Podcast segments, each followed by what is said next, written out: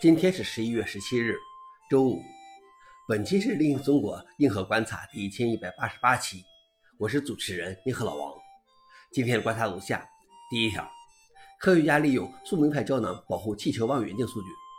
NASA 在四月份升空了一架超压气球成像望远镜，在三十三千米的高度，用了一个多月时间环绕地球，获取天体观测数据。但由于通讯故障，五月底临时决定降落。望远镜本身在着陆过程中被毁坏。它的固态硬盘被完好的无损的找了回来，不过这不重要，因为它带有四个数据恢复系统 DRS 胶囊，每个胶囊包括一个速明派 4GB 和 5TB 固态存储，以及一个降落伞、一个全球导航卫星系统。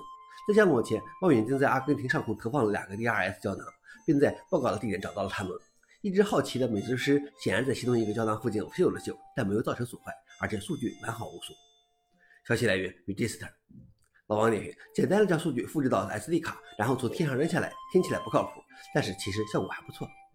第二条是微软将人工智能产品统一到 Copilot 品牌下。微软将其必应聊天工具更名为 Microsoft Copilot，与微软其他多款人工智能产品共享相同的品牌名称。该公司还宣布将推出 Copilot Studio，以支持 OpenAI 最近发布的代理型人工智能模型 GPT，这是为其 ChatGPT AI 助手定制的角色。微软的 Copilot 会用在多个应用程序。包括 Microsoft 的365、Edge、Windows 等，有些是免费的，有些则不是。这一命名方案历史始于2021年的 GitHub Copilot。